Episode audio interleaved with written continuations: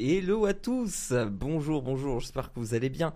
Bienvenue dans ce dernier mug de l'été, de la saison, avant la grande reprise. Nous sommes le mercredi 31 août et on commence tout de suite avec le mug.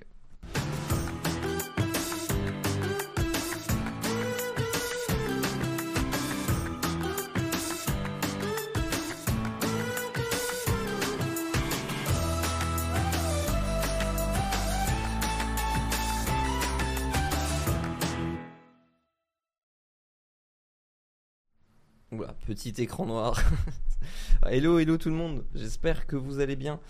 Euh, mug surprise, vous j'avais mal compris. Non, pas de mug surprise. C'est euh, tous les, mercredis de l'été. Je crois qu'il n'y a pas eu de faute. Tous les mercredis de l'été. Le mug de l'été, c'est le dernier mug avant la reprise du 5 euh, septembre, si je ne me trompe pas. Exactement, la surprise du chef, la surprise. J'espère que vous allez bien dans le chat. Aujourd'hui, on va parler de plein de sujets. Vous me connaissez Pas du tout. Euh, on va parler de plein de sujets divers et variés. Euh, on va parler de l'iPhone 14 avec la charge rapide. Euh, bon, en vrai, j'avoue, il n'y a pas un gros dossier dessus. C'est une rumeur, mais c'est quand même intéressant d'en parler. On va parler des Xiaomi Store qui ont subitement tous fermé en France. on va aussi parler du fisc qui utilise l'intelligence artificielle pour déceler les truands, ceux qui ne déclarent pas leur piscine. Attention. Et on va aussi parler de plein d'autres sujets, de Corsair qui dévoile un, écran qui se plie, euh, de Starlink euh, et de plein d'autres petites choses. Euh, tu avais bien compris, il nous a fait la surprise. Mais oui, j'adore faire des surprises, vous savez bien. Est-ce que oui, tout est bon, le son, nickel. C'était un petit peu chaotique parce que d'habitude on a un robot. oui, nous avons des robots euh, qui automatise la publication sur tous les réseaux, qui a totalement décidé d'être en vacances, lui aussi. Et donc du coup, euh, j'ai dû tout faire la main, donc excusez-moi pour le petit retard. On commence tout de suite par le quoi? Le kawa.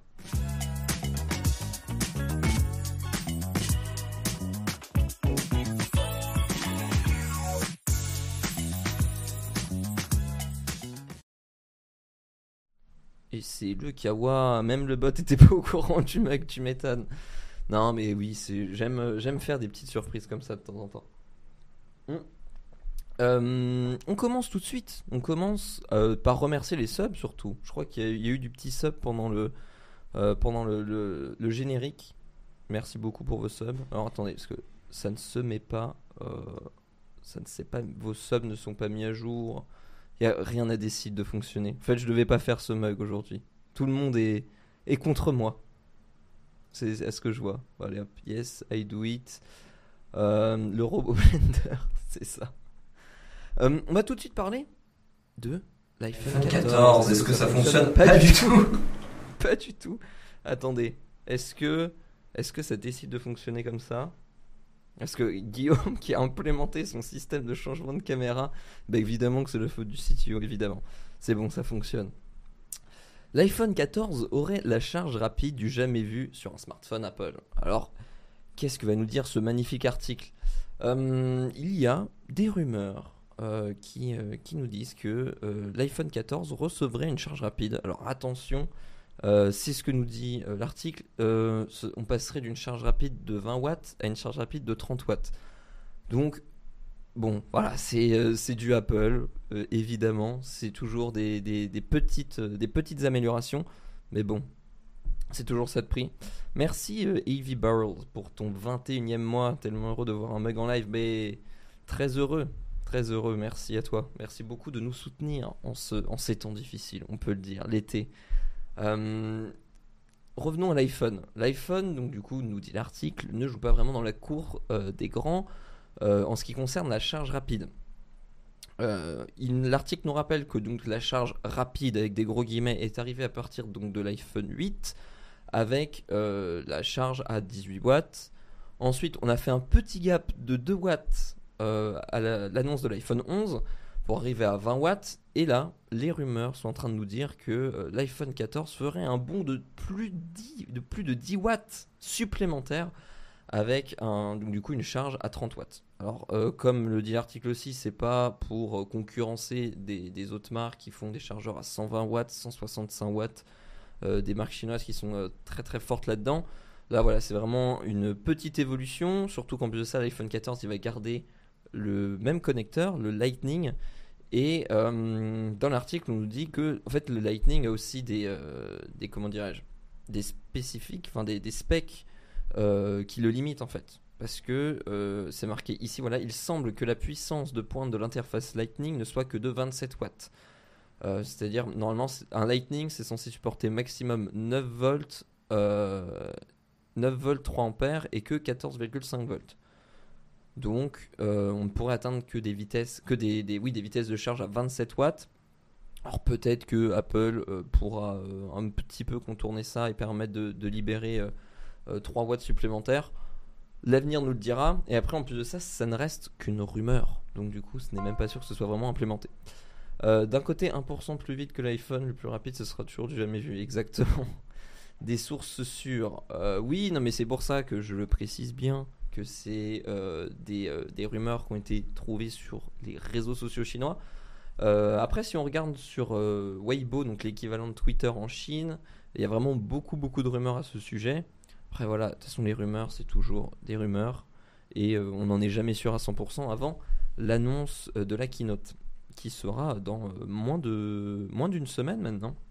Et restez connectés, évidemment, si vous n'êtes pas abonné à ce magnifique Twitch, euh, abonnez-vous pour ne pas rater euh, le débrief de keynote. Enfin, on va faire, on va regarder la keynote en live et le débriefer euh, après pour débriefer un petit peu des nouveautés Apple, donc avec l'iPhone 14, iPhone 14 Pro et sans doute d'autres petites surprises.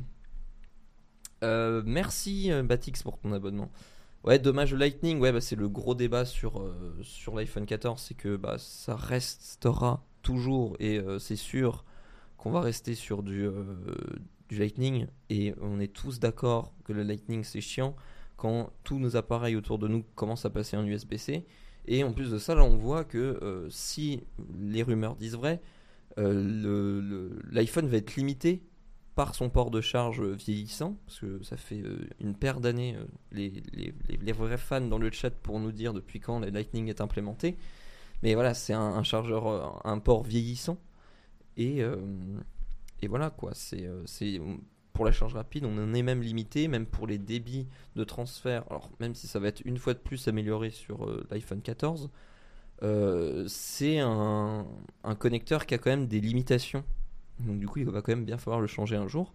Même s'il est vrai que le Lightning, c'est un port qui est super fiable et super costaud comparé à l'USB-C qui peut être un petit peu plus fragile. Euh, hello, quand se déroule la keynote Ouais, ça mercredi 7 euh, septembre à 19h sur la chaîne Nowtech. Tu peux aussi le trouver sur internet sur le site d'Apple. Euh, mais Apple refuse USB-C. Ouais, bah après ils sont ils y sont attachés sur l'iPhone en tout cas parce que du coup tous les autres devices y sont passés, sauf les, les iPads classiques. 2012, voilà depuis 2012 apparemment euh, que, les ports Lightning sont, sont, présents. J'ai l'impression que les ports USB-C s'engrassent plus rapidement que les Lightning. Alors ça je sais pas, euh, je sais que le Lightning s'encrasse, mais l'avantage du Lightning c'est que vu que c'est juste un trou, il n'y a aucune broche etc dedans, avec un cure-dent, un truc comme ça, on peut aller gratter facilement sans casser le, port. Et en fait c'est l'avantage, là où l'USB-C ah, j'en ai un là sous les mains. Est-ce qu'il va bien vouloir faire le focus? Je ne sais pas. Non, oui, non. Je vais passer en cam principal. Là, voilà. Il faut, il faut pas que ma tête soit apparente, sinon il, veut, il veut le focus. J'ai un bout d'œil, si je le cache.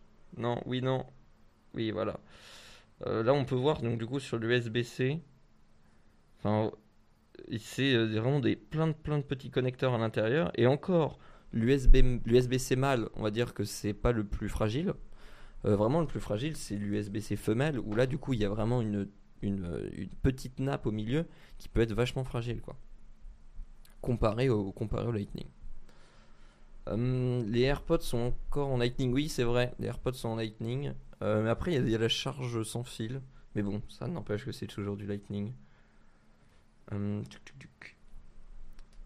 voilà, je sais pas ce que vous en pensez, vous, euh, de l'iPhone 14. Je sais pas si dans le chat vous attendez avec impatience ce, petit iPhone 14. Voilà, comme si vous avez regardé la vidéo de Guillaume sur la chaîne, euh, ça va pas non plus être un, changement euh, extrême. Ça va y avoir juste au niveau de l'encoche, ou qui va être réduite seulement sur les modèles pro. Et voilà, quelques petites améliorations, mais je pense vraiment, et comme le dit Guillaume dans sa vidéo, l'iPhone 15 normalement devrait apporter un gap au-dessus. Sauf que là, on est dans un contexte où il y a en plus de ça, comment dirais-je, crise des semi-conducteurs, etc. Donc, euh, je sais pas si c'est ça qui a un petit peu freiné Apple dans l'évolution, parce que normalement, d'habitude, on va dire tous les deux ans, il y a quand même un gros gap. Euh, voilà, là, il y a eu un gros gap au niveau de l'iPhone 12, iPhone 13, enfin la génération dessus, c'est toujours quelques petites améliorations. Normalement, euh, l'iPhone 14 aurait dû être un petit peu plus différent. Là, on attend. De toute façon, on attend la keynote avec impatience pour voir qu'est-ce qui va, qu'est-ce qui va être dit, quoi. Take your time, je changerai mon iPhone 11 Pro 256 que quand il me lâchera. Ouais, non, mais carrément, surtout que l'iPhone 11 Pro, euh, c'est encore un très très bon smartphone. En plus de ça, tu bénéficies des trois objectifs. Euh, donc, euh, non, l'iPhone 11 Pro, il, est super, hein, évidemment. Évidemment, ça, ça sert à rien de changer. Surtout 256 Go, t'es tranquille niveau espace, quoi. surtout que prendre un autre 256 quand je passerai, ça sera pas donné. Ouais, ouais, ouais. Après, de toute façon, si je dis pas de bêtises, ça va être tous 128 Go. Il n'y aura plus de modèle à 64, ou c'est peut-être déjà le cas, je sais plus, peut-être que je confonds. Euh, mais euh, c'est vrai que franchement, il faut pas hésiter. Les 64 Go, c'est vraiment, vraiment limite. 128, c'est pas mal, et 256, là, tu commences à être, à être tranquille. Euh, il lui manque que la 5G, mais pas besoin. Oui, franchement, la 5G, t'en as pas encore des besoins. surtout que c'est pas encore vraiment déployé partout, c'est pas indispensable. Euh, passons l'article suivant, si ça vous dit. L'article suivant, euh, assez intéressant. Euh, je ne sais pas si vous avez vu la news passer, mais il y a tous les Xiaomi Store en France qui ont fermé subitement du jour au lendemain. Donc plus d'une dizaine de personnes ont participé à la création des Xiaomi Store. c'est une enquête de Numérama, donc je ne vais pas y aller dans tous les détails de l'enquête, mais franchement ça a été super bien fait par Nicolas Lelouch. Euh, qui a vraiment retracé un, peu, un petit peu toute l'histoire Store et qui nous explique euh, un peu les, coulisses de, ce, euh, comment dirais-je, cette fermeture subite. Parce que vraiment, c'était la date, je vais vous la retrouver. Quand est-ce que c'était? Le 23 août. Xiaomi, ils ont mis des posts sur les réseaux. c'est la fin des boutiques, sur toutes les boutiques. un petit peu comme ça, du jour au lendemain, sans prévenir. Et c'est un, un, petit peu spécial. Qu'est-ce que nous dit ce magnifique article euh, Oui, voilà. Pardon, il en reste encore un. J'ai été, euh, il en reste encore un, celui des Champs Élysées. En effet, Guillaume, tu fais bien de nous, nous, repréciser dans le chat. Euh, mais sinon, les six autres vont fermer en France, comme ça, du jour au lendemain. on va un petit peu retracer l'histoire avec l'article. ce qu'il faut savoir en fait, c'est que Xiaomi, depuis le début, n'est pas propriétaire des boutiques. Ils sont passés par un prestataire en 2018 pour euh, étendre ces euh, différentes boutiques en France. Donc, euh, on nous dit ici la société c'est iHealth Labs Europe, qui était le partenaire qui était chargé d'ouvrir des magasins comme revendeur officiel. donc du coup voilà, c'était ces entreprises là qui créaient et développaient les, sous le nom de Xiaomi des boutiques dans la France. Hum, on nous explique plus tard qu'en fait, euh, cette société, a décidé de se retirer. On verra un petit peu plus tard dans l'article. Et hum, vous allez voir, c'est un peu un, micmac et différentes euh, choses qui se sont accumulées qu'on fait que ça, toutes les boutiques ont fermé un petit peu subitement. On nous retrace mai 2018, donc c'est là où Xiaomi ouvre sa première boutique en France pour boulevard Sébastopol. Euh, c'est vrai qu'en plus Xiaomi faisait vraiment beaucoup de communication là-dessus à l'époque, euh, sur beaucoup d'événements presse, etc. Euh, vraiment une arrivée bah, sur les chapeaux de roue, on peut le dire. Et voilà, une grosse arrivée en France. beaucoup d'ouvertures de boutiques. Voilà, 2019, ça enchaîne avec les Champs-Élysées, donc toujours par l'intermédiaire de la même société. Euh, Champs-Élysées qui, euh, pour le coup, aujourd'hui est toujours présente et euh, n'est pas pour le moment prévu d'être fermée. et là, du coup, le premier événement qui commence à être un petit peu, un petit peu gênant, enfin gênant, le, premier, le premier petit X, c'est voilà, les gilets jaunes, la première crise pour les Xiaomi Store, avec des vitrines qui ont été fracassées, des produits volés, etc. Et euh, le prestataire iHealth Lab, euh, déjà là, à ce moment-là, était pas très chaud et s'est pris au piège, comme le dit l'article, dans une activité dont il ne voulait pas vraiment. En fait, dès le début, euh, ils n'étaient pas vraiment chauds pour lancer les, les, les Store et ces événements ont fait que ça les a calmés direct. Mars 2020, on connaît bien le confinement, donc du coup, toutes les boutiques ferment. Et euh, du coup, quand euh, l'épidémie passe un petit peu, le prestataire annonce fermer toutes les boutiques Xiaomi euh, après avoir réalisé qu'il avait mal jaugé le marché français. Donc à ce moment-là, il y a deux repreneurs qui sont à l'étude, le SFAM, pardon, j'ai du mal, qui gère les controversés Upside Store, qui pourrait faire de Xiaomi sa marque vedette, et la société Telmi, euh, fondé par deux anciens d'IELTS qui ne souhaitent pas laisser tomber les équipes. Euh, et euh, donc du coup, c'est cette entreprise Telmi qui est choisie, donc du coup par les anciens de la société qui gérait au, précédent. Et ça se fait un petit peu dans l'urgence. Et pour le moment, en fait, Telmi, ils sont pas rentables. Donc du coup, janvier 2021, Telmi succède à la société, récupère toutes les boutiques sauf celle des Champs-Élysées et euh, se lance voilà, dans, dans, une course contre la montre pour euh, chercher un soutien financier. Parce qu'on rappelle, ces deux anciens de, IS, de iHealth Lab pardon, euh, qui ont monté cette société pour pas laisser tomber déjà à l'époque, en fin 2020, toutes les boutiques Xiaomi. Donc du coup, il y a déjà en fait, dire, dès fin 2020, ça commençait déjà un petit peu à puer. parce que ça a été repris par une société qui est créée de, en, urgence sans vraiment de business plan. Euh, par la suite, du coup, Xiaomi a envisagé de reprendre lui-même une partie des activités, du moins pour la boutique de Sébastopol, euh, mais des ordres euh, venus d'en haut, nous dit l'article, s'y seraient opposés, avec des vendeurs qui décrivent alors un abandon total courant 2021 et que Xiaomi délaisse clairement ses magasins juillet 2022. Nous y sommes. Telmi, faute de partenaire, est placé en redressement judiciaire. Et le 23 août, il y a quelques jours, les boutiques ferment brusquement pour cause de liquidation et euh, les employés apprennent qu'ils sont placés en licenciement économique. Donc on peut voir en fait que ça fait un petit peu un moment que ça pue pour Xiaomi, euh, mais euh, on va dire que Telmi a euh, toujours essayé de un petit peu de, remettre le bateau. Euh, euh, je n'ai pas d'expression, remettre le bateau, voilà, c'est la nouvelle expression. Du moins, essayer de sauver les meubles, c'est ça que je voulais dire. Et voilà, ils n'ont pas réussi. Et en plus de ça, Xiaomi, qui, Xiaomi France, qui eux s'était dit et qui avait senti que la situation commençait à puer, ont voulu récupérer les boutiques eux-mêmes. Et apparemment, Xiaomi, au grand siège en Chine, s'y sont opposés. Donc après, il y a toute l'analyse de l'article, donc je ne vais pas rentrer dedans. Le, but c'est un petit peu de vous expliquer comment on en est arrivé là brusquement. Mais voilà, ce, qui est assez brutal, c'est qu'il euh, n'y a pas eu d'annonce au préalable. C'est vraiment du jour au lendemain. On arrête tout. Remettre le bateau à flot, c'est ça que je voulais dire. Voilà, merci, euh, merci la chat. Euh, sauver les meubles à flot. Voilà, exactement.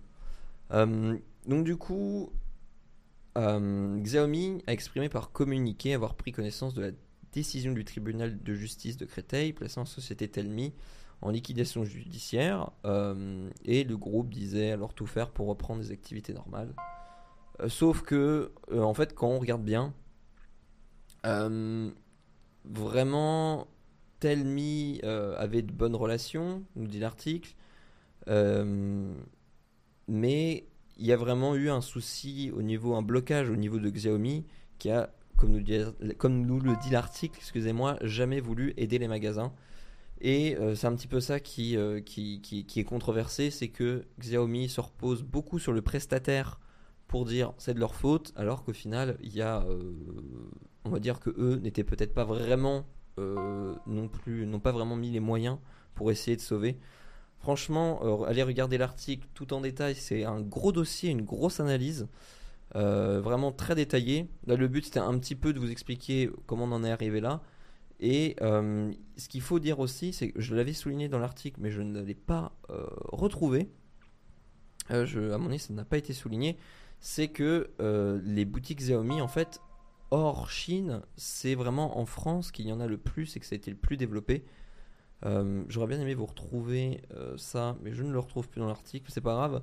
Mais ce qu'il faut savoir aussi, c'est que voilà, vraiment Xiaomi a misé vraiment gros sur la France, a sorti énormément de magasins en France, là où il ne l'a fait dans aucun autre pays. Et donc du coup, c'est peut-être un, retour en arrière de Xiaomi qui se dit, qui s'est rendu compte qu'au final, ça coûtait cher et c'était compliqué de gérer des boutiques et que pour eux, c'était peut-être pas vraiment nécessaire, euh, du moins euh, hors Chine, de développer des boutiques. Euh, voilà. Je, je vous invite vraiment à lire l'article euh, si, si vous voulez voir plus en détail euh, bah, ce- ce- non pas ce drame, mais euh, ce, triste événement, surtout bah, pour les, les 40 salariés qui, qui travaillent dans l'ensemble des boutiques. Euh, j'ai travaillé pendant presque 3 ans, c'était tout de même une belle expérience. Il y a beaucoup de boutiques Xiaomi en Espagne aussi. Ah bah tu vois. Euh, ils ont vu plus gros que leur vente, autant faire un partenariat avec Amazon. Ouais, bah c'est clair, surtout quand, tu vois les moyens que ça prend. Et c'est aussi les boutiques Xiaomi, c'était des belles boutiques euh, qui, euh, on va pas se le cacher, ressemblaient euh, énormément à des Apple Store. Enfin, du moins, c'est très inspiré dans la disposition des produits, etc. C'est, c'est- ça coûte cher. Ça coûte cher. Entre les loyers, entre le mobilier, entre le personnel. Ça coûte vraiment très cher. Euh, Xiaomi privilégiait les promos sur son site plutôt que en boutique. Ouais, bah oui, oui, forcément. Facile comme excuse, Xiaomi, même est plus respectueux. Euh, ouais, bon voilà, c'est une, une, une triste, triste nouvelle, mais bon. Est-ce qu'il y en a dans le chat qui allait souvent dans des Xiaomi Store? Je sais pas, je suis assez curieux. Le loyer en plein Paris, c'est cher. Bah oui, franchement, ça coûte cher et c'est que c'est des gros, euh, quand même des gros stores. Donc euh, forcément, ça coûte très cher. Et comme tu nous le disais, Guillaume, je sais pas si euh, ça rapportait vraiment. On, on nous le dit pas dans l'article, mais je sais pas si les boutiques étaient vraiment, vraiment rentables. Oula, j'ai, je me suis fait pranker par Guillaume avec le, changement de caméra automatique. Euh, voilà, je, je sais pas si c'était vraiment rentable pour le coût de fonctionnement de, ces boutiques. Euh, non, jamais acheté deux trottinettes Xiaomi, toutes les deux achetées en boutique. J'aurais jamais acheté sinon. Bah ouais. Ouais, donc comme quoi, il y a quand même des gens qui, qui allaient dans, dans ces Xiaomi Store. Voilà. Vraiment, si vous êtes euh, curieux d'en savoir un petit peu plus, euh, je vous invite vraiment à aller voir le- l'enquête de Numérama qui est vraiment, vraiment bien faite. Euh, Enfin, surtout vraiment bien complète. Si ça vous intéresse, je vous le conseille. On va tout de suite passer au nouvel article qui va parler du fisc. Du fisc qui utilise l'intelligence artificielle. Euh, un article du journal du geek qui nous dit que les propriétaires de piscines non déclarées euh, visibles depuis le ciel vont probablement avoir de nouvelles du fisc dans un futur relativement proche. En effet, en effet, en effet, l'État a mis en place depuis quelque temps en train de développer avec l'intelligence artificielle un système qui va permettre de, en utilisant les images satellites de Google Maps, euh, de d'analyser et de détecter les piscines et euh, de comparer les piscines déclarées aux piscines réellement creusées et réellement existantes dans les domiciles. Et forcément, celles qui ne sont pas déclarées euh, risquent d'avoir des nouvelles très prochainement. Euh, donc du coup, euh, qu'est-ce que nous dit l'article? Euh, Il s'agit donc d'un manque à gagner pour les collectivités locales, parce qu'en effet, quand on a une piscine euh, creusée, euh, une piscine, je sais pas comment on dit, pas plein pied, mais bref, oui, une, piscine creusée, sauf si c'est une piscine gonflable ou euh, posée sur terre, il n'y a pas besoin de le déclarer. Mais dès que euh, la piscine est creusée, on est obligé de le déclarer pour, en fait, on paye une taxe, une taxe foncière. Et du coup, bah, le fait de ne pas le déclarer, c'est un manque à gagner pour les collectivités locales, l'administration, etc. Et donc du coup, elle cherche activement à identifier les personnes qui n'ont pas déclaré les piscines et bah, de les faire raquer, on va le dire, de les faire raquer. Va falloir poser des couvre-piscines à motif camo, c'est ça pour les camoufler de, de Google Maps. Mais après, je sais pas comment tu fais pour te baigner, faut, faut pas que la, photo satellite soit prise pendant que tu te baignes quoi. Ouais, sauf que l'algo est complètement pété et en plus son développement a coûté 15 millions d'argent public. On va en parler juste après dans le euh, dans l'article. Euh, donc du coup, euh, des informations qui viennent d'AFP, euh, le média affirme donc que l'administration va récupérer une grosse somme d'argent auprès d'un certain nombre de contrevenants pour les repérer, les agents du fisc n'ont pas besoin d'escalader les clôtures ou de forcer des portes. Je sais pas s'ils escaladent vraiment des clôtures. Et qui forcent des portes, je sais pas. À la place, ils ont misé sur un système partiellement automatisé basé sur l'intelligence artificielle. Comment ça a été fait ce, ce système, donc du coup qui est en expérimentation dans 9 départements depuis octobre dernier, ça a été fait en partenariat avec Capgemini et Google. Donc le concept est simple, c'est de passer en revue des images aériennes, c'est ce que je disais, à l'aide d'une IA pour vérifier si elles ont bien été déclarées et euh, si euh, le propriétaire a payé ou non. Euh, donc, on vous en on disait tout à l'heure dans le chat, ça a coûté cher au développement, mais apparemment le concept est déjà rentable et va être généralisé dans tous les départements de France et même outre-mer.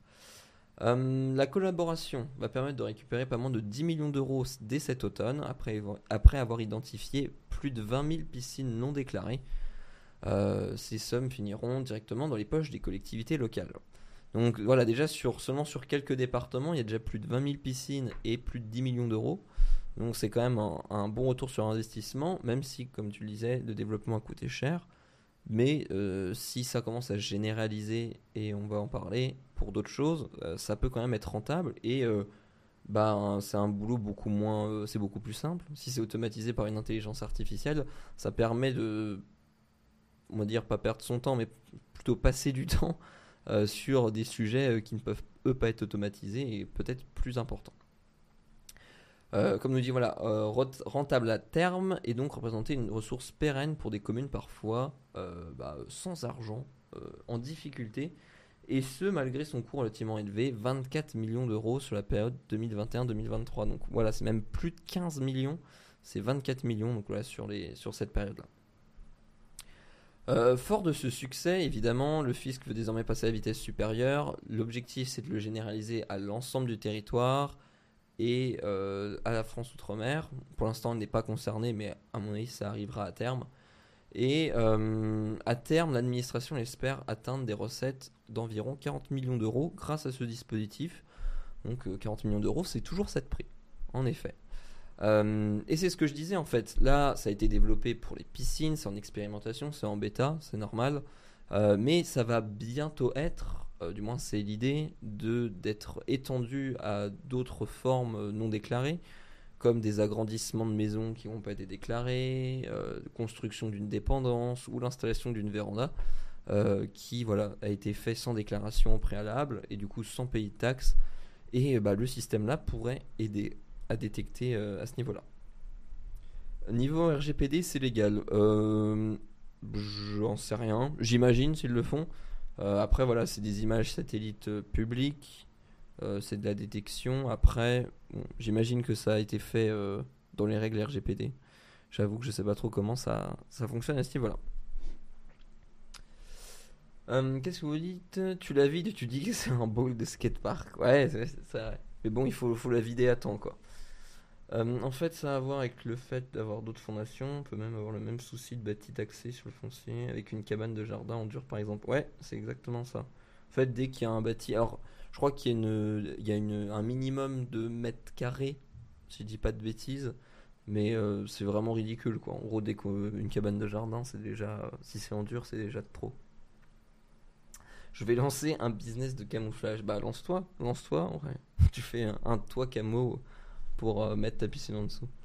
Je sûr qu'on va voir le nombre de déclarations avec ce système. Bah oui, je pense que ça va en inciter plus d'un à le, déclarer s'ils l'ont pas fait ou, ou euh, s'ils n'avaient pas prévu de le faire. On va prendre une taxe foncière sur les cabanes en plastique de cow-boy d'Écosse. ah, il faut le déclarer, hein. c'est un logement. Une piscine moyenne, c'est 30 mètres carrés. Ouais, voilà. Mais euh, je veux dire, il y a même pour les, pour les abris de jardin, etc., il y a, je sais plus combien, peut-être 10 mètres carrés, je sais plus du tout. Je ne suis pas expert en fiscalité. Ah punaise, je me fais pranker à chaque fois avec le, changement de caméra automatique. C'est euh, compliqué. Il euh, y en a ici qui ont des piscines non déclarées, on sait jamais. Là, il y en a peut-être dans le chat qui sont en sueur. Là. On, va, on vous voit, on vous voit. On... on va maintenant parler, sujet un petit peu plus léger. Là, on était dans la fermeture de store, on était dans euh, du fisc, des amendes. on va passer dans une petite section avec un nouveau produit assez sympa de chez Corsair qui était dévoilé au Gamescom. Pardon, qui est un écran qui se plie, OMG, vraiment OMG. Alors vous allez me dire dans le chat, Léo, les écrans qui se plient, ça fait 10 ans que ça existe, euh, ça sert à rien, etc.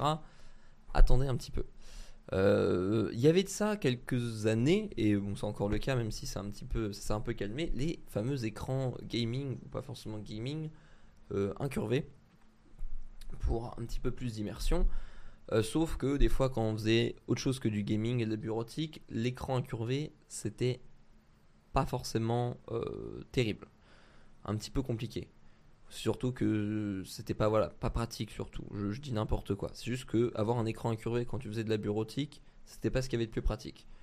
Et là, euh, Corsair arrive et il vient résoudre ce problème. En gros, l'écran qu'ils ont qu'ils ont comment dirais-je annoncé, c'est euh, un écran qui justement permet de passer de la situation, euh, la position pardon, écran plat à écran incurvé. Euh, baptisé du coup le Xeneon Flex OLED, donc c'est un écran OLED de 45 pouces, donc c'est quand même un, beau bébé bien imposant, qui offre donc des possibilités de gameplay grâce au fait qu'il puisse être tordu en un clin.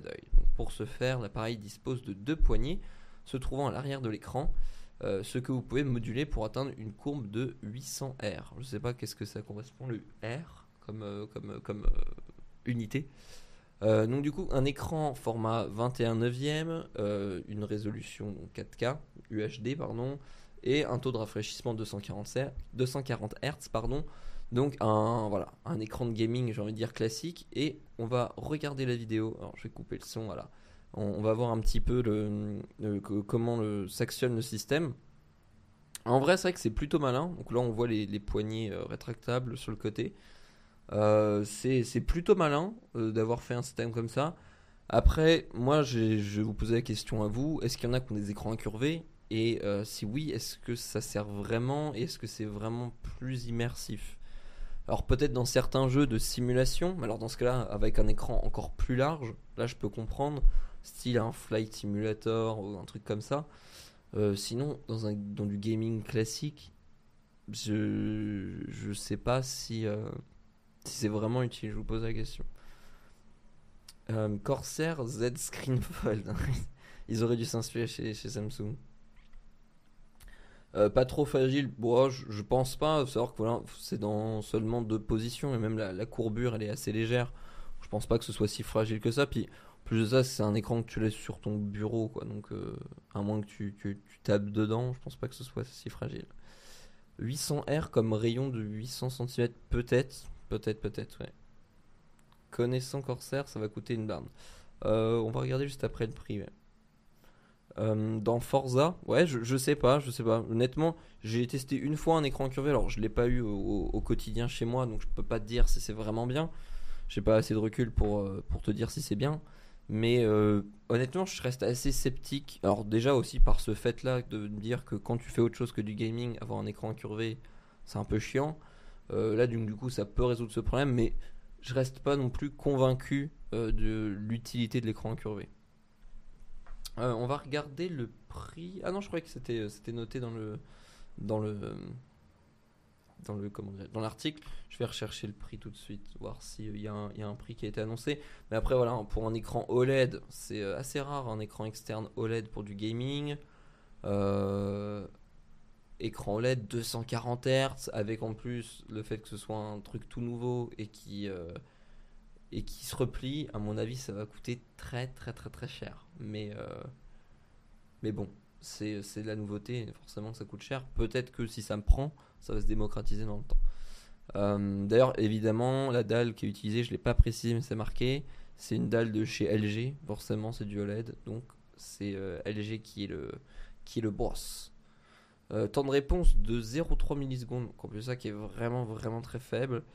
avec aussi des technologies G-Sync et FreeSync de AMD.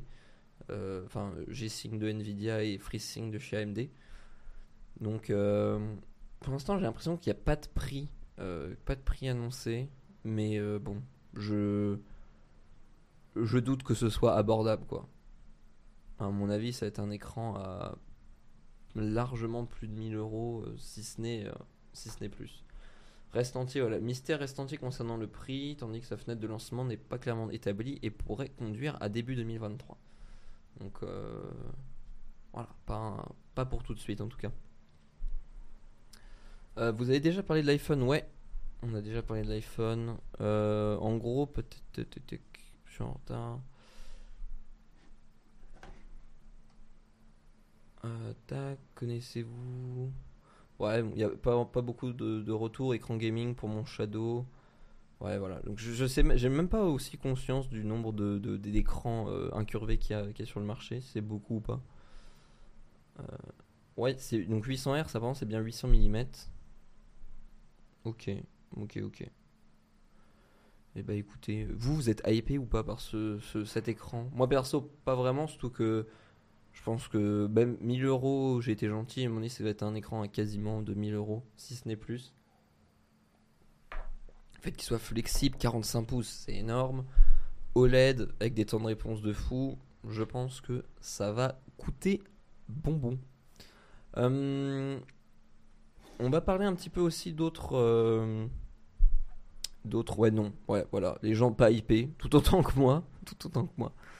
Euh, on va parler un petit peu euh, de Philips. Philips qui lance. qui a lancé des euh, nouveaux petits produits, dont une enceinte compatible Ambilight. Alors forcément, c'est Philips Hue, obligé d'en parler. Je me suis senti obligé. Je l'ai vu, obligé. Donc du coup, Philips qui lance avec TP Vision, donc qui est une filiale de Philips, euh, qui a présenté une nouvelle gamme de produits audio euh, pour les, salons chez Philips.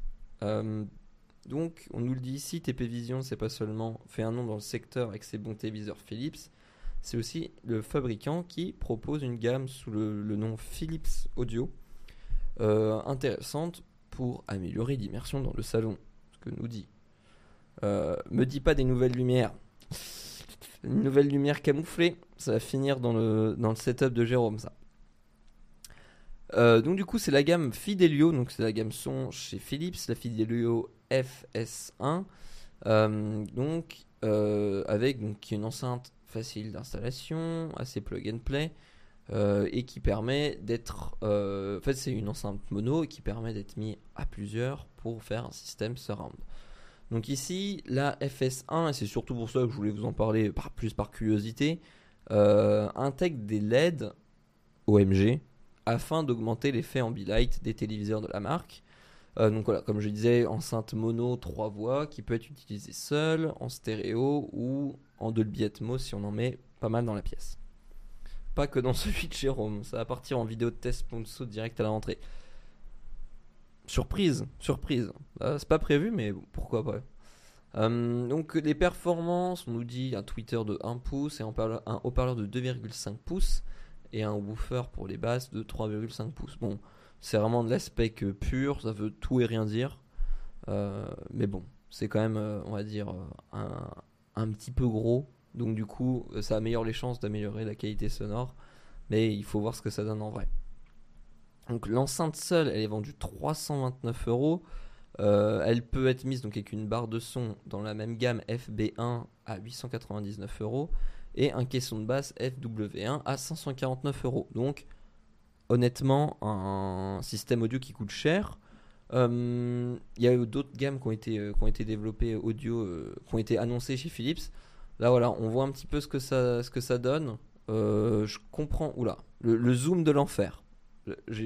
Attends, voilà. Je, ne gère pas le trackpad. Voilà, on voit un petit peu donc là le, côté de l'enceinte avec euh, du coup des sortes de projecteurs LED derrière. Euh, faut voir vraiment ce que ça donne niveau qualité sonore. Après, je comprends le concept. Euh, si on a une belle télé Ambilight euh, et qu'on veut rajouter un système son, on peut mettre ça de part et d'autre de la télé. Ça rajoute encore plus l'effet immersif de l'Ambilight. Donc, je peux comprendre. Euh, après, j'ai envie de dire, faut voir aussi la qualité sonore. C'est pas forcément les boss Philips niveau qualité sonore. Euh, après, euh, enfin voilà, hein, ça reste des produits corrects, mais j'ai un petit peu envie de voir comparer à du Sonos, du Sony ou même du Bose, voir un petit peu ce que ça vaut ce, ce, système. En fait, moi j'en ai pas, j'ai ce qu'il faut niveau son avec Bose et HomePod. Consommation électrique pour se faire un simili cinéma avec ses enceintes. Oula, euh, consommation électrique, je sais pas si c'est énorme. Après, euh, ça dépend aussi euh, à quel volume t'écoutes et aussi quelle puissance d'enceinte tu mets. Quoi. On pourra pas s'en servir quand on coupera l'électricité cet hiver. Et évidemment. D'ailleurs, je recommande vraiment pas les systèmes avec la télé qui gère la voix centrale, comme dit dans l'article, genre comme Samsung Q Symfony, c'est assez mauvais. Ah bah merci pour ton retour d'expérience. Euh, oui, clairement, faut comparer niveau son pour voir ce que ça vaut. Et bah oui, voilà, c'est là, voilà, c'est une annonce. Après, les specs techniques, niveau audio, je, je veux pas dire que ça veut rien dire, mais euh, un peu quand même, quoi. Il faut tester sur le sur le papier.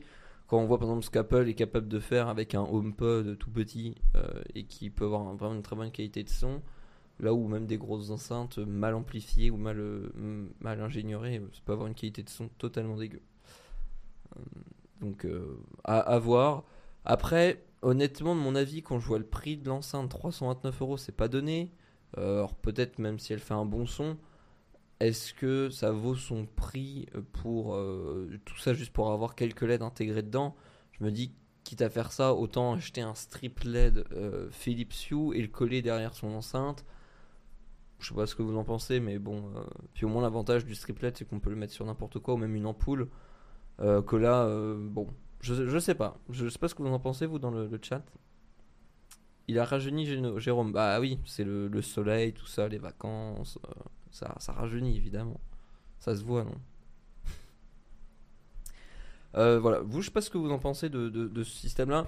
Je trouvais ça intéressant d'en parler. Après, bon, je, je suis pas non plus très hypé. Là, c'est des, des annonces non hypantes pour Léo. Mais c'est cher pour une enceinte mono, je trouve. Ouais, bah, je trouve aussi. Surtout que, après, voilà, il faut voir les tests euh, en réel, ce que ça donne niveau qualité sonore. Mais même niveau de design, je trouve ça un peu vilain. Euh, attendez, je vais vous remettre. C'est vraiment une tour. euh, je trouve pas ça beau. Vraiment, c'est c'est un peu vilain. Je, je sais pas ce que vous en pensez. Euh, avoir en test comme toujours. Effectivement, 300 euros juste pour avoir des LED sur une enceinte, c'est un peu cher. Tu m'étonnes. C'est un peu cher. D'ailleurs, c'est vrai que c'est clignoté tout à l'heure, j'ai oublié de vous remercier. Il y en a, il y en a beaucoup qui ont fait des subs. Il y avait 15 Locraft euh, pour son troisième mois, merci beaucoup. Il y avait euh, Japas B pour son huitième mois, Black pour son quinzième mois, Yotaro pour le neuvième mois et Rg pour son 23e mois. Merci beaucoup de nous soutenir euh, parce que il est vrai qu'en ce moment, beaucoup moins de live, beaucoup moins de revenus. Et, euh, euh, voilà. Mais le grand retour, on attend votre retour avec impatience tout début septembre pour le mug quotidien, comme à votre habitude. Dis pas trop de mal par contre, des fois que ça arrive en OP sur la chaîne. Mais je, je ne dis pas trop de mal, j'ai dit il faut attendre les tests sonores. Mais si le test sonore est cax, ça vaut pas le coup. Si euh, le son est bon, why not? Si t'as envie d'avoir de l'ambilight, ça t'évite des fils en moins pour rajouter du Philips Hue. Donc je, je ne je dis rien, je dis rien. Mais t'as raison. Euh, c'est l'intérêt principal de cette enceinte, donc euh, sympa, mais bon l'ambilight, bof. Oui, j'avoue que si tu l'achètes pas pour l'ambilight, c'est un petit peu con de, de prendre celle-là. Hum, techno- 300 euros, le son intérêt d'être sacrément bon. Yes, carrément, carrément. Écoute, on va voir, euh, on va voir ce que ça donne, quoi. Euh, alors que pour 300 euros, tu peux avoir 3 HomePod mini. Ouais, après, honnêtement, les HomePod mini, je sais qu'il y en a certains qui font, il y en a beaucoup, en fait, qui font des setups son avec un HomePod de chaque côté. Euh, non pas que le HomePod mini a un mauvais son, mais pour le coup, je trouve ça un peu limité. C'est vraiment une toute petite enceinte. Alors après, je pense pour des setups où tu as un petit écran, où tu veux faire un petit truc assez minimaliste, je comprends. Mais après, le son des HomePod, c'est pas non plus. Enfin, je trouve que c'est pas non plus une dinguerie. Pour, euh, regarder la télé, enfin pour de, une, entre guillemets home cinéma. Après, pour la taille, c'est vraiment un son de fou, quoi, le HomePod mini. Mais euh, je veux dire, pas là, quitte à faire un, un setup télé, euh, enfin home cinéma, autant mettre de. Je pense pour autant d'argent, tu peux avoir une enceinte un petit peu plus grosse avec un peu plus de coffre qui peut te, te, te donner une expérience plus immersive, quoi. Donc, euh, donc voilà. On va parler, alors là vraiment en, en vitesse, euh, parce qu'on en avait déjà parlé dans les différents euh, mugs précédents et je tenais à vous le dire parce que on a enfin les chiffres de Netflix qui va proposer des offres moins chères avec de la pub. Euh, on en avait parlé de ça il y a quelques semaines, quelques mois, de Netflix qui était en train de développer une offre qui allait permettre de payer moins cher en contrepartie d'avoir des pubs. Et ça y est, on a enfin euh, la news et on sait enfin combien ça va coûter. Euh, donc Bloomberg qui a révélé l'information sur le prix avec l'offre avec la pub euh, qui euh, sera donc en fait de 2 dollars. Euh, donc du coup, on nous dit ici que l'abonnement sera affiché à 7 dollars contre 9 dollars par mois, mais que ça ne concernerait que ça ne concernerait que l'offre basique. Donc l'offre, plusieurs écrans, euh, 4K, etc. à 15,50 aux États-Unis, elle ne bénéficiera pas de réduction, ne pourra pas bénéficier de réduction avec la pub. C'est que l'offre de base euh, qui, euh, qui, pourra en profiter.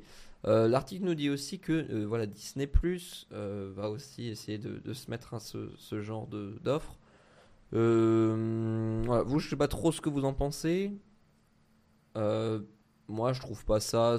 Si on nous laisse le choix d'avoir une offre un petit peu plus chère sans pub et une offre un peu moins chère avec de la pub, moi, honnêtement, ça me gêne pas. Je me dis, voilà, celui qui veut pas dépenser trop dans son abonnement Netflix, ça peut être une bonne, euh, bonne, euh, bonne alternative. Euh, niveau interruption, donc apparemment, c'est environ 4 minutes de pub. Ça fait quand même par 4 heures, par heure, pardon.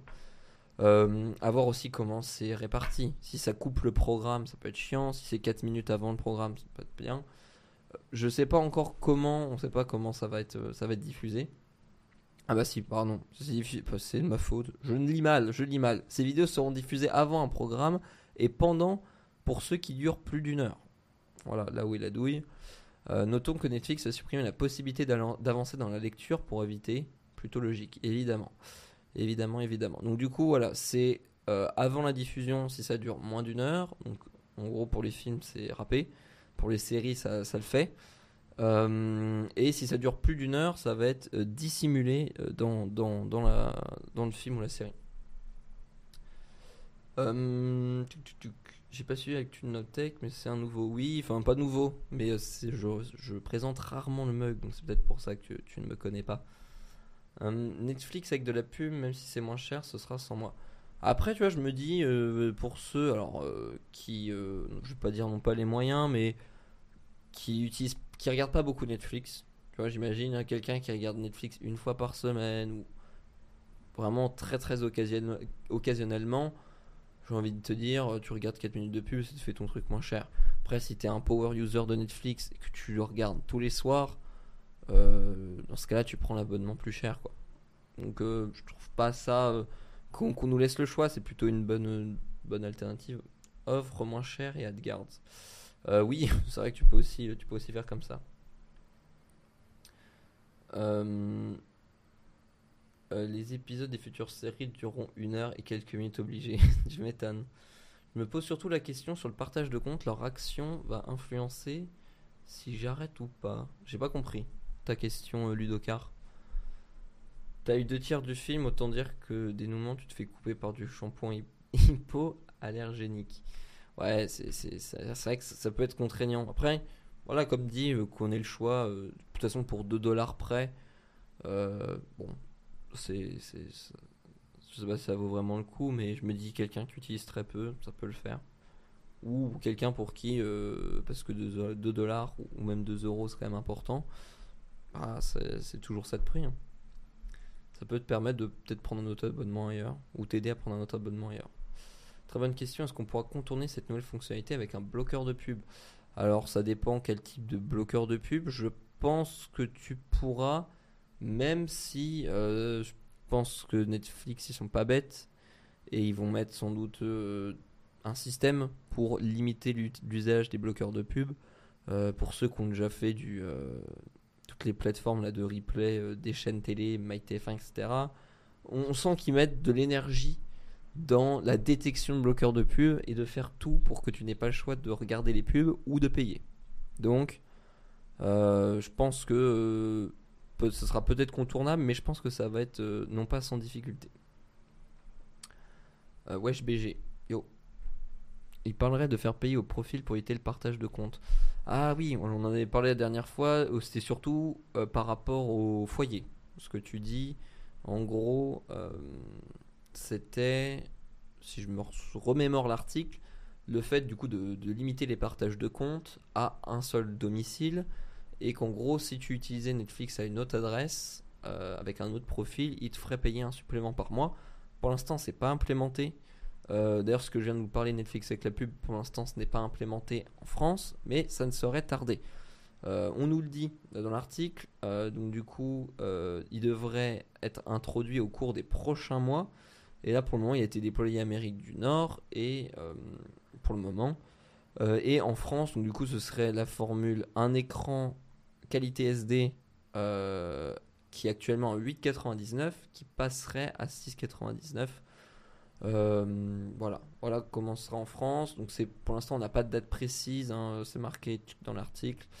Euh, voilà, présenté dans les prochains mois. Donc on n'a pas, de date précise, mais du moins c'est sur les rails et ça va apparaître. En ce qui concerne la limitation des euh, des partages de comptes, etc. Pour l'instant c'est toujours en test, c'est même pas implémenté aux États-Unis, du moins que dans certaines zones test et euh, c'est pas encore prévu en France, même si malheureusement ça reste d'arriver un jour. Euh, le partage de compte en dehors du foyer est interdit actuellement. Oui, voilà, ça c'est qu'actuellement, selon les CGV, les conditions d'utilisation, euh, les CGV, les CGU, pardon, normalement t'as pas le droit. après tout le monde le fait, mais bon, normalement t'as pas le droit. Hmm, il reste MyCanal avec Disney et Netflix inclus, à voir les tarifs s'ils évoluent. Ouais, c'est vrai que MyCanal ils font des, packages inclus qui, sont assez intéressants au niveau prix. On accorde que cette réduction ne concerne que l'option de base, celle qui limite la qualité des films et séries à 480p. c'est exactement ça. Celle qui en France est à 8,99 actuellement, qui du coup passerait à 6,99. En ce moment, t'es plus sur Amazon Prime, ouais. Surtout qu'Amazon Prime avec la nouvelle interface, je sais pas si vous l'avez vu, mais c'est vrai que ça fait, ça fait du bien. C'est toujours pas ça, mais euh, mais il y a du bon quoi. Il y a du bon, il y a du bon. Euh, je partage avec mon fils étudiant, oui, non, mais c'est-à-dire qu'en fait, théoriquement, tu n'as pas le droit, après tu le fais, euh, mais c'est plus que dans le futur, Netflix va mettre des systèmes techniques pour limiter ça, justement. on va parler d'un petit truc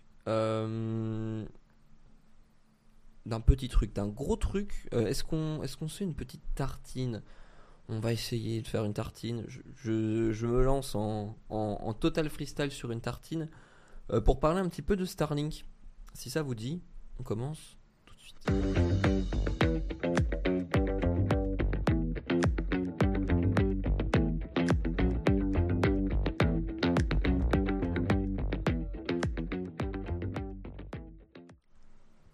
parlons tartine. Euh, on va parler un petit peu des euh, nouveaux. Euh, on va parler un petit peu de Starlink. alors, pour être dans le cœur de l'actualité, on va parler d'aujourd'hui d'une panne sur Starlink. Mais c'est en voyant cet article sur Starlink que je me suis dit que ça pouvait être peut-être intéressant de refaire un petit topo sur, sur qu'est-ce que Starlink pour ceux qui ne connaissent pas. avant ça, on va parler donc d'aujourd'hui, euh, ce qui s'est passé, il y a eu une panne inquiétante. Inquiétante, c'est vraiment je lis le titre, je lis le titre. Une panne inquiétante pour les satellites d'Elon Musk. Oh là là. C'était donc hier mardi où euh, il y a plusieurs utilisateurs qui se sont plaints d'une panne générale euh, du, système du système Starlink, pardon. même si c'est revenu en ordre pendant vers du coup vers 3 heures du matin ici en Europe, il euh, y a pas mal d'utilisateurs néo-zélandais qui ont donné l'alerte. Euh, et plus de avec 4 heures sans internet du tout, sans réseau. Euh, le service est revenu à des taux bien plus faibles qu'avant. Donc Thomas Rickert, journaliste de The Verge, stationné aux Pays-Bas, a vu sa connexion Internet passer de 200 mégabits à 32 seulement. Et pour le moment, SpaceX n'a pas donné d'informations concernant cette panne et expliqué juste que les ingénieurs étaient en train d'enquêter sur ces événements, mais on n'en connaît pas encore la cause. Euh, parlons tartine, vous êtes plutôt confiture, beurre ou Nutella? Gros dilemme. Les trois, exactement. Exactement. Euh, voilà, on nous parle un petit peu ici de c'est quoi Starlink? Euh, Starlink, donc pour ceux qui ne savent pas, c'est donc une, une comment dirais-je une offre d'internet par satellite. Alors, d'internet par satellite, ça existe déjà, sauf que là, ça a été développé par Elon Musk et c'est surtout que c'est des satellites qui sont à beaucoup plus basse altitude en nombre beaucoup plus important et qui permettent d'avoir des débits et surtout une latence euh, vraiment assez faible. C'est-à-dire qu'en ce moment, des offres d'internet par satellite, c'est peut-être limité à 20 mégabits euh, montant et descendant. Euh, il y a un quota d'utilisation et c'est surtout que vous avez des pings de, je vais pas dire de bêtises, mais je pense au minimum 150, 200, voire 300 millisecondes, qui est quand même des pings assez énormes dès qu'on veut faire surtout du jeu c'est embêtant, mais même pour d'autres usages, même pour la visio, c'est un petit peu gênant. Euh, mais c'est surtout pour le jeu que c'est embêtant. Et euh, SpaceX, ça marche comment? C'est vraiment une constellation de satellites euh, qui est mise en orbite basse et qui permettent d'accéder à Internet avec, pour le moment, des antennes, avec un kit Starlink. En fait, c'est un kit qu'on achète sur le site de Starlink, on le met et ça suit, c'est une antenne motorisée qui va suivre les satellites dans le ciel pour avoir une connexion et qui permet d'avoir 200 mégabits, voire 300 mégabits, ce qui est énorme avec une latence d'environ 20-30 millisecondes max, euh, ce qui est euh, beaucoup moins et en fait ça équivaut à une connexion euh, ADSL, etc., même beaucoup plus qu'une connexion ADSL au niveau du débit. Euh, et je voulais en parler un petit peu au-delà de, euh, du côté euh, la panne. C'était juste pour, pour vous mettre au courant des, dernières pannes qu'il y a eu. C'est surtout que Elon Musk a annoncé la V2 de Starlink et là qui pourra avoir des usages beaucoup plus intéressants. Starlink V2 donc qui va être lancé d'ici la fin de l'année prochaine et qui en fait vont permettre d'utiliser Starlink directement avec un mobile. Là où en ce moment on est obligé d'avoir, comme je disais, une antenne euh, pour, euh, pour suivre les satellites, c'est un kit qui coûte en France, je crois, quasiment plus de 600 euros. C'est un gros investissement et c'est surtout imposant. Euh, là, la V2 de Starlink va permettre d'y accéder avec, entre guillemets, n'importe quel device et surtout un téléphone et un simple mobile. On, nous dit ici, euh, avec le téléphone, pour le moment, vous n'allez pas avoir des débits de fou. Euh, le service qui sera en bêta sera autorisera uniquement la messagerie, donc SMS, SMS, MMS, avec des applis euh, spécifiques. Et la voix et la data viendront s'y ajouter. le patron indique donc que la connectivité sera de l'ordre de 2 à 4 mégabits avec un partage entre ceux qui se situent dans la zone de couverture du satellite. Donc, c'est pas des débits de fou, 2 euh, à 4 mégabits, mais euh, c'est quand même assez euh, énorme de pouvoir se dire que avec n'importe quel téléphone, donc sur une zone de couverture SpaceX donc qui va être partout dans le monde, c'est-à-dire que ce soit perdu dans la montagne ou en pleine mer, on pourra accéder sans antenne et directement avec son propre téléphone à Internet et ça, c'est quand même assez fou de se dire que partout dans le monde, on va pouvoir y avoir accès. Euh, donc, il est d'abord prévu pour cette couverture le territoire continental des États-Unis, Hawaï et certaines parties de l'Alaska, y compris en dehors du, réseau, euh, T-Mobile. T-Mobile, donc, qui est un opérateur aux États-Unis, et c'est avec T-Mobile que SpaceX euh, va lancer cette offre euh, évidemment, ce ne sera pas gratuit, mais euh, imaginez quand même voilà, de se dire que peu importe où on est, euh, c'est assez fou. Très étonné que l'on puisse utiliser un mobile via satellite. Bah, c'est ça qui est vraiment la prouesse, et ça n'en parle pas dans cet article, c'était dans un autre article, mais ils expliquent justement la complexité que c'est d'avec un mobile comme ça, je sais plus c'est à combien, il me semble que c'est à 800 km à peu près, les, c'est 800 km il me semble que c'est 800 km les satellites. C'est-à-dire qu'avec juste un téléphone comme ça, il y aura assez de puissance et surtout les capteurs qui vont être sur les satellites vont être assez sensibles et précis pour capter l'information émise par le téléphone. Donc c'est quand même assez fou. Alors il y en a qui vont me dire, mais euh, téléphone satellitaire, ça existe déjà? Oui, mais euh, c'est euh, vraiment des usages beaucoup plus restreints. Les débits sont encore beaucoup plus faibles et surtout que ça la, capacité en fait d'usage est vraiment très limitée. Quoi. Ça marche bien parce qu'il n'y a pas beaucoup de monde sur le réseau. Quand il va y avoir beaucoup de monde, ça va être plus compliqué. Quoi. 500, 550 km les Starlink. Voilà. 500 550 km, c'est quand même énorme pour un signal émis d'un simple téléphone. Quand tu actives ton ETBS, tu te connectes à un satellite. Non. Oui, oui, oui, oui, clairement. Mais après, euh, je veux dire par là, les, le débit euh, que tu. Euh, comment dirais-je Le débit du GPS est beaucoup moins. beaucoup plus faible et je ne sais pas si ça marche dans les deux sens le satellite. Le satellite c'est réception mais je sais pas si c'est si t'émets un signal aussi. Ça par contre je sais pas trop comment ça fonctionne. Euh, mais voilà ce que nous dit un petit peu le, comment l'article. Euh, on nous en parle un petit peu plus ici. Donc, ils seront adaptés pour permettre une connexion avec des smartphones. En fait, c'était écrit juste ici. Actuellement, un foyer qui se connecte à Starlink à très haut débit doit passer par une antenne parabolique, c'est ce qu'on disait.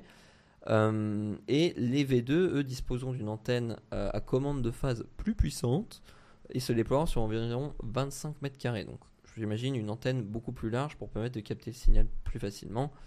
Et c'est donc là, voilà, que je disais, en final, j'ai retrouvé. Ce sont des antennes plus avancées au monde, dit Elon Musk. Elles doivent capter un signal très faible provenant de votre téléphone portable. Ce signal doit parcourir 800 km, c'était bien 800 km, puis être capté par un satellite qui se déplace à plus de 27 000 km/h. Le satellite doit compenser l'effet Doppler lié à un effet de déplacement aussi rapide. C'est ça qui est assez fou, quand même, de se dire même technologiquement, c'est assez fou, même ne serait-ce que 2 à 4 mégabits par seconde, c'est déjà énorme euh, n'importe où dans le monde. Et surtout avec des satellites aussi hauts de nous et euh, un appareil portable si petit. Euh, évidemment, évidemment, on nous dit aussi que les Tesla pourront bénéficier de ce réseau. Il faut savoir qu'actuellement, les Tesla, ça fonctionne avec du LTE, comme sur les mobiles. Il y a une SIM intégrée dans les Tesla qui permet d'accéder à Internet. Euh, là, donc du coup, les Tesla pourront aussi bénéficier de ce service. On ne sait pas sous quelles conditions. On pour le moment, on n'en sait rien, mais euh, du moins, ça sera, ça aussi euh, possible. C'est-à-dire que même, peu importe où on est, ça Tesla pourra se mettre à jour, etc. Et c'est quand même, c'est quand même assez dingue de se dire que peu importe où on sera, on pourra bénéficier d'une connexion internet, même au-delà d'une connexion internet. Voilà, vous êtes au plein milieu de la mer ou en pleine montagne il n'y a pas d'antenne relais à proximité, vous pouvez même pas passer un appel ou vous pouvez même pas envoyer de SMS, à moins du coup d'avoir un téléphone sanitaire ou un module qui permet de le faire.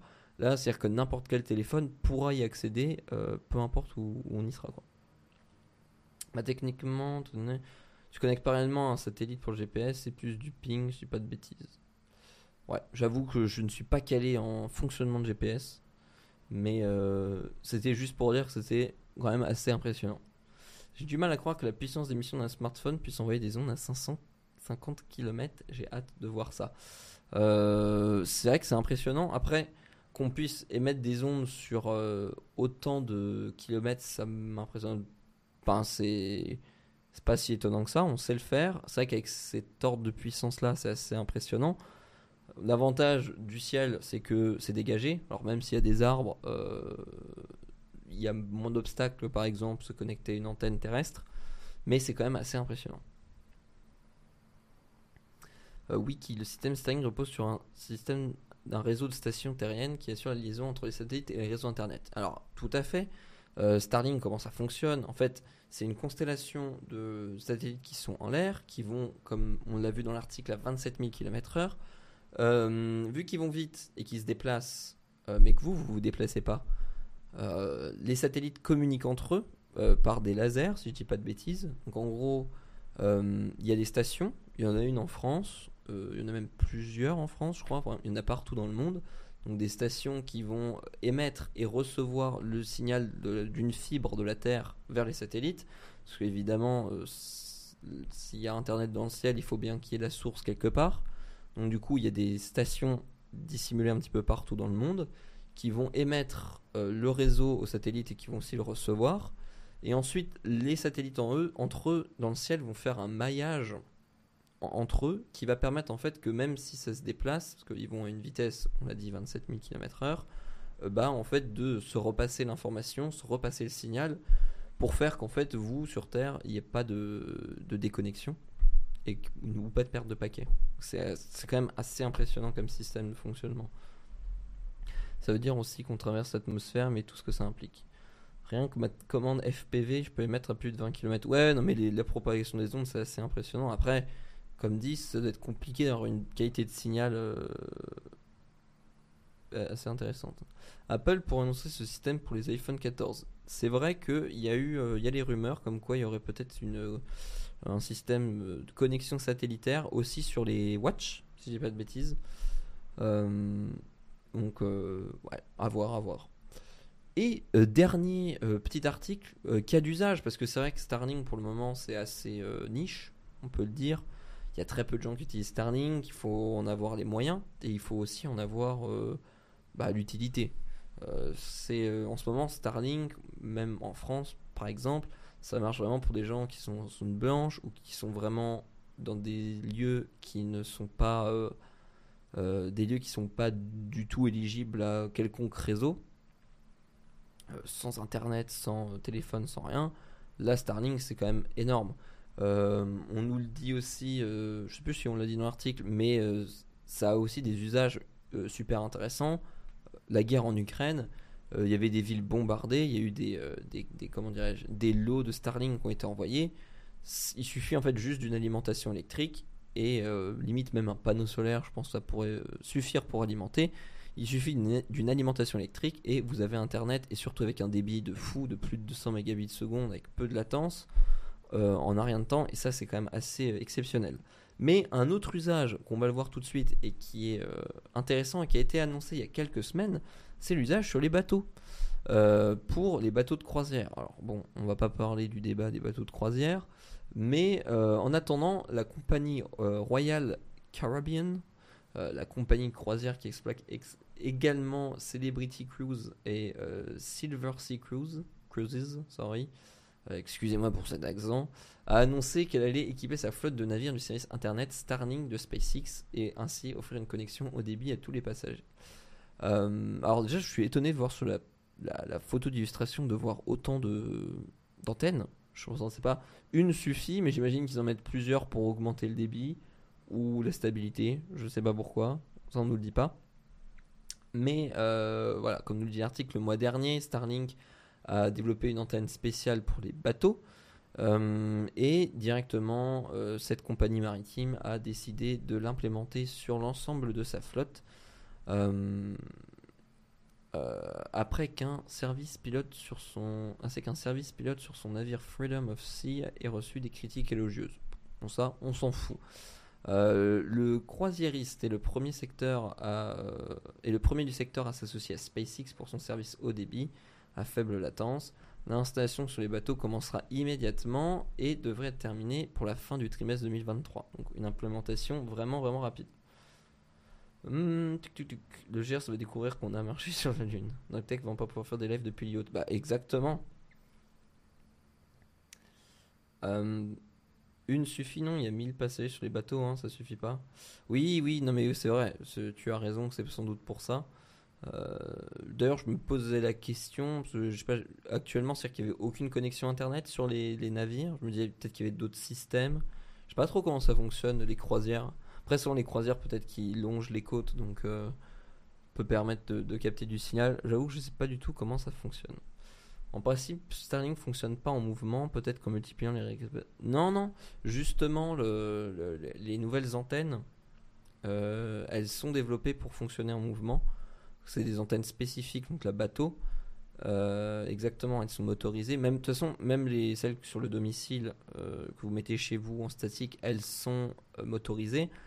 mais celles-là, elles le sont j'imagine que les moteurs ils doivent être plus dimensionnés pour bouger tout le temps et peut-être aussi plus précis pour bouger en, temps réel, surtout que sur un bateau, on n'est pas forcément très stable.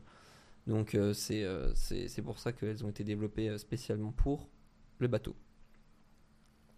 Donc du coup, voilà, on nous dit que les passagers pourront bientôt profiter d'une connexion débit à bord. Et c'est vrai que là, on, se rend compte de la force de Starlink. Là, à ce moment, peu importe où on va être dans la mer, on va pouvoir avoir des débits de fou et euh, des faibles latences. C'est-à-dire que vous pouvez être en plein milieu de la mer et passer un, petit call, petite réu. Voilà, vous pouvez faire vos vacances, mais euh, télétravailler sur un bateau. c'est un exemple, mais euh, c'est bientôt possible avec Starlink. même c'est déjà possible. Et voilà un petit peu pour l'article. On nous dit aussi que SpaceX teste ses antennes pour les avions pour avoir du Wi-Fi en vol depuis plusieurs mois maintenant. c'est évidemment la suite logique de, de, ça, de cette technologie, de l'avoir aussi sur les avions. Euh, alors ça existe déjà aussi euh, Wi-Fi dans les avions, mais comme dit, c'est une fois de plus des systèmes qui sont très longs avec des très faibles débits. Et comme je ne sais plus qui l'a dit dans le chat, euh, que ce soit un bateau ou un avion, il y a une concentration énorme de gens qui vont l'utiliser au même endroit. Donc le débit va être anéanti et ça va être réseau saturé. Et euh, bah voilà, Starlink maintenant, il va aussi pouvoir permettre ces usages-là de, on va pouvoir prendre l'avion, peut-être avec un débit de fou et avec surtout, une fois de plus, toujours une latence vraiment très faible. En bateau, c'est lent par rapport à une voiture. C'est sûr qu'un bateau, c'est plus long qu'une, ça peut être, c'est plus long qu'une voiture, forcément. Euh, ça ressemble à un arrêt antennaire, à mon avis, ça sert à faire une grande antenne virtuelle. Peut-être, ouais, peut-être. T'as raison. T'as changé de coupe de cheveux, Jérôme? Bah oui, mais vous voyez pas. Je j'ai fait un, j'ai appliqué un, un, soin sur mon teint, j'ai changé de coupe de cheveux et personne me fait la réflexion. Merci de vous en rendre compte seulement maintenant quoi. Euh, c'est sa coupe d'été exactement. Oh là là, les Instagrammeurs vont pouvoir encore rendre cool les croisières grâce à leur live TikTok. Je sais pas s'il y a vraiment besoin de faire un live sur le sur le truc pour euh, promouvoir les croisières. J'ai toujours dit que ça manquait une bonne connexion sur les yachts. hey yo, Eternalize, ça va? Euh, Rien ne m'échappe. Ta nouvelle crème est très efficace. Ouais, mais je vous donnerai le lien d'affiliation. Monsieur, le, le chat va vous le donner, le, staff va vous donner ma, crème magique. Euh, écoutez, voilà un petit peu. Euh, on a fait le tour des articles. Je savais pas si on allait pouvoir parler de tout. Au final, on a eu le temps de parler de tout. Euh, vous, je sais pas ce que vous en pensez un peu de Starlink, mais c'est. Moi, je, je suis très hypé. Enfin, je trouve ça, étant grand fan de speed test, je le répète, c'est me dire que je peux faire des speed tests partout dans le monde, mais c'est énorme. C'est énorme. Et c'est même technologiquement, c'est assez fou. Il y a une vidéo, tenez, je vais vous l'envoyer dans le chat si, si je la retrouve. C'était une vidéo du Journal de l'espace, je crois. Euh, qui a fait un dossier complet sur Starlink et qui, euh, franchement, je trouvais ça euh, super intéressant. Ça explique un petit peu plus en détail comment c'est, ça fonctionne. Savoir qu'en ce moment, si je dis pas de bêtises, il y en avoir à peu près 4000 il y a à peu près 4000 satellites dans le ciel et il est prévu d'en avoir 42 000. Alors ça pose quelques petits problèmes, euh, ne serait-ce qu'écologiques, parce qu'envoyer, euh, tirer des fusées pour envoyer des satellites, il y a aussi les satellites. Satellites, ils ont une durée de vie euh, de, je crois, à peu près 4-5 ans. Donc au bout de 4-5 ans, les satellites, ils se détruisent. En fait, ils redescendent doucement dans l'atmosphère et ils se désagrègent. Donc c'est... Ah bah, tu as déjà retrouvé la vidéo, magnifique. Magnifique, magnifique. Euh, Merci beaucoup Samuel. Euh, du coup, je me disais, voilà, ça pose aussi un problème d'envoyer 42 000 satellites dans le ciel, euh, ou ne serait-ce aussi que pour les observations. Ça pose aussi beaucoup de problèmes déjà maintenant.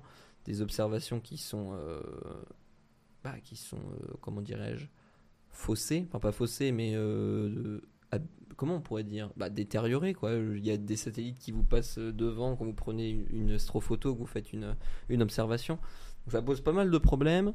Il y a aussi même des problèmes, euh, ne serait-ce que politiques, d'avoir euh, combien de satellites qui passent au-dessus de vos têtes, euh, surtout la Chine, qui n'est pas très très euh, contente d'avoir une flopée de satellites qui tournent autour de son pays.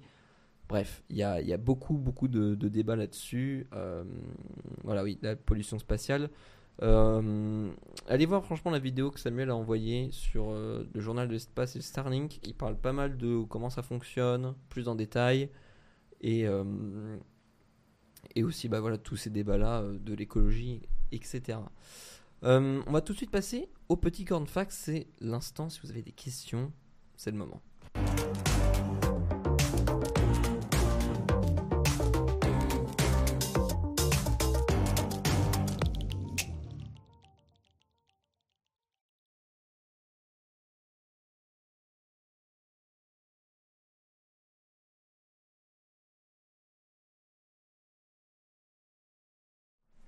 Oula, oula, oula. Je, je suis là. Je, je laissais la corn fac euh, toute seule. J'ai pas changé la caméra. Le- bientôt un opérateur mobile mondial. Bah, en vrai, c'est le, le but. Hein. C'est le but, c'est de couvrir euh, l'ensemble de la Terre. Après aussi, pourquoi 42 000 C'est que euh, il faut euh, beaucoup de satellites pour tout couvrir. En ce moment, il y a déjà une grande zone qui est couverte, mais avec très peu de satellites. Mais ça fonctionne bien. Pourquoi? Parce qu'il y a aussi très peu de gens qui l'utilisent. Souci, c'est qu'au bout d'un moment, euh, les satellites, bah, pareil, c'est le réseau est saturé. Donc, si on augmente le nombre de satellites, ça permet de répartir la charge sur les différents euh, satellites et donc permet d'avoir des gros débits sans euh, euh, sans perte. euh, Enfin, oui, voilà, des gros débits sans saturer. Il faut clean les débris en orbite déjà, sinon les satellites vont pas durer longtemps. Oui, bah puis il y a aussi ce- cet effet euh, aux boules de neige euh, qu'on parle beaucoup de euh, si tu commences à avoir un débris, euh, ça va occasionner un autre euh, débris qui va en occasionner un autre, et tu te retrouves avec une, flopée de débris tout autour de la Terre. Une fois de plus, ils en parlent dans la vidéo, c'est vachement intéressant. Comme le dit Samuel, c'est vrai, reprise du mug dès lundi prochain à 8h. Vous retrouverez votre fidèle Jérôme. Et oui, je n'étais pas Jérôme depuis le début, je vous ai bien pranké. Vous retrouverez Jérôme aux manettes. Vous nous retrouverez aussi la semaine prochaine, c'est bien mercredi 7, je crois. Je vais revérifier parce qu'il me semble que je m'étais trompé pour la keynote Apple. Euh, mercredi 7, la keynote Apple qui sera débriefée sur notre chaîne à partir de 18h30, 19h. Donc soyez présents, ça va être vachement sympa. L'annonce des nouveaux iPhones, sans doute nouvelle Apple Watch. Pas mal de, de petites news. Penses-tu que l'iPhone 14 sera intéressant ou qu'il va mieux attendre l'USB-C Euh, On a fait une vidéo sur la chaîne. Alors après, une fois de plus, c'est toujours pourquoi est-ce que tu veux l'iPhone 14 Est-ce que tu as un vieil iPhone qui fonctionne plus Dans ce cas-là, oui, prends l'iPhone 14. Si tu un iPhone qui fonctionne encore très bien et qui n'y a pas de signe de fatigue qui t'empêche de faire un usage normal, attends et prends potentiellement le 15. Après, rien ne nous assure que le 15 sera en USB-C.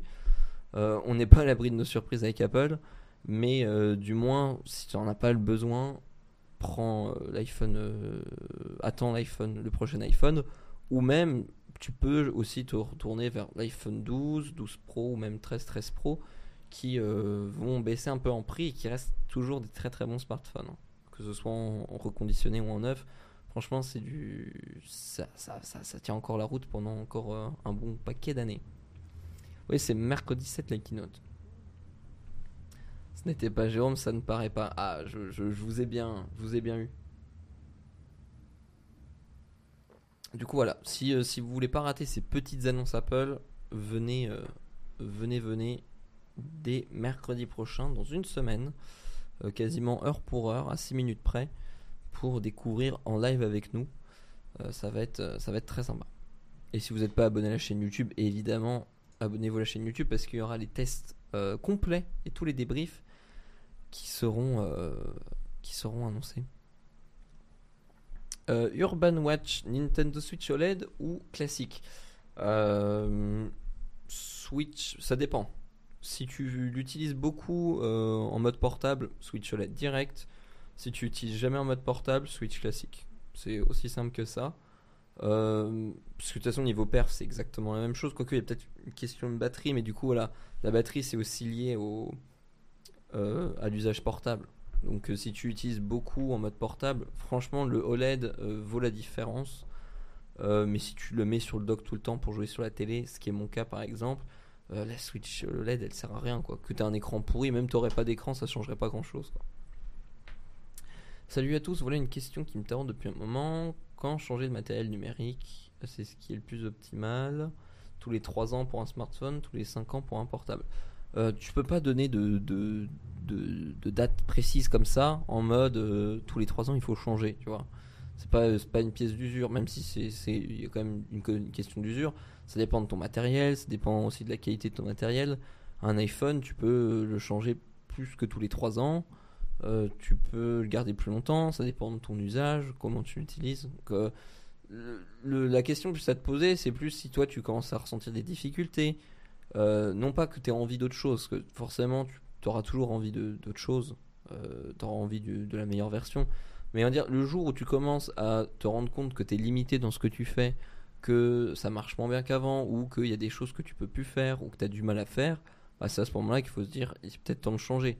Euh, après, ça veut pas dire non plus forcément changer le matériel, mais si tu te rends compte que, euh, je sais pas, par exemple, ton smartphone, au bout de deux ans, euh, tu commences à te dire merde, il tient plus trop la batterie, bah, non pas change de smartphone, mais change la batterie.